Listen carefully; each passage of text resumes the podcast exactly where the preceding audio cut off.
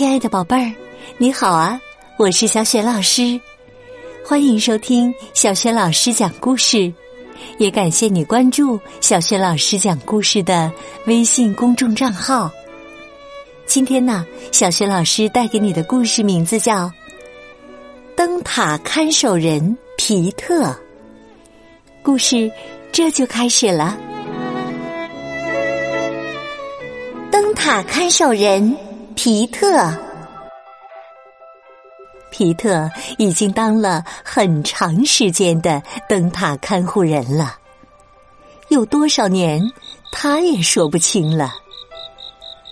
每当夜幕降临，他就点亮塔尖的灯，这样啊，海上的船长们就知道离岸边不远了。当灯塔的灯点亮之后，船长们常常会和他打招呼，皮特就很高兴，会和他们闲聊一会儿。比如他会说：“今天有强风从东北方刮来呀。”然后啊，船长就回复：“是的，正是捕鳕鱼的天气啊。”有时啊，甚至有船长划小艇过来，就为了和皮特聊天儿。所以呢，皮特从来没感到过寂寞。但是啊，有一天，皮特的工作变得多余了，因为现在港口的灯能照得很远，不再需要灯塔上的设备，它们将被拆除。于是，没人再呼叫皮特，同样也没人来拜访他。然而，那些船长怎么会知道皮特还住在灯塔里呢？皮特感到非常寂寞、孤单，而且也很无聊。他想：“嗯，我可以写信。”然后呢，就可以收到别人的回信了。但是啊，他发现没什么人可写。他想了又想，突然冒出个主意：“嘿，我就干脆写给那些我根本就不认识的人吧。”皮特写道：“亲爱的，这封信的发现者。”我想邀请你来喝一杯热可可，吃一块蛋糕。地址是灯塔北部海堤。致以问候，皮特。为了让遥远国度的人明白他的邀请，他还画了一个冒着热气的杯子和一块蛋糕。他从库房里。取出十九个空瓶子，把写好的十九封同样的邀请信装入瓶子，在封口前，他思考了很久。他的信应该要干干的、安全的到达目的地。于是，皮特用红蜡将瓶口的木塞密封。嘿，这样看上去可真不错。皮特跑了三趟，才把所有的瓶子运到海滩。把它们一个个投进海里，希望每个瓶子都能完成愉快的旅程。接下来就是等待。皮特十分激动。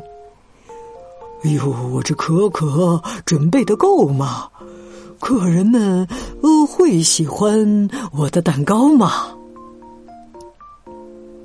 可是啊，过了几天，他感到有些难过，因为没人通过漂流瓶和他取得联系。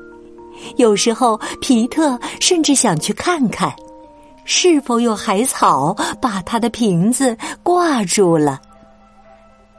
就在这天，有人来敲门了。站在他面前的是里克和奥利，两个住在附近的孩子，一个男孩，一个女孩。他们捡到了皮特的信。原来呀，他的瓶子只飘了五百米。那有什么关系？皮特请他们一起品尝了蛋糕和热可可，给他们讲海盗和船员冒险的故事，直到里克和奥利必须回家了。皮特说：“非常高兴和你们相聚啊！哎，为什么我以前没想出这个主意和大家见面呢？”从此以后啊，皮特再也不孤单了。里克和奥利经常来拜访他，他们一起往海里投放漂流瓶，并给那些不能来吃蛋糕的发现者回信。现在呀，经常会发生这样的事：有人敲门并问：“呃，请问我走对了吗？”这里是灯塔看护人皮特的家吗？而皮特呢，总是准备好了新鲜的蛋糕和热乎乎的可可。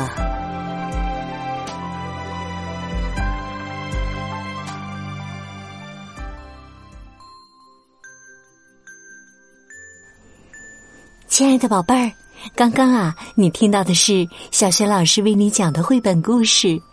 灯塔看护人皮特，这个绘本故事书选自皮卡西暖暖西绘本红色系列，在小学老师优选小程序当中就可以找得到哟。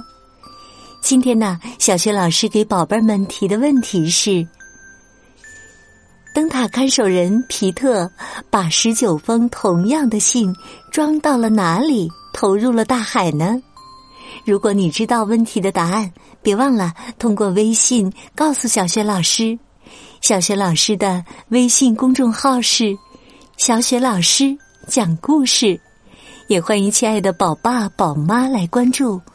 微信平台上有小雪老师每天更新的绘本故事、小学语文课文朗读，以及呢叫醒节目。还有小学老师的原创教育文章和丰富多彩的福利活动。现在啊，加小助手的微信就可以领取福利哦。好啦，故事就讲到这里了。在晚上听故事的宝贝儿，可以和小学老师进入到睡前小仪式当中啦。第一步啊，还是和你身边的人说一声晚安，给他一个暖暖的拥抱吧。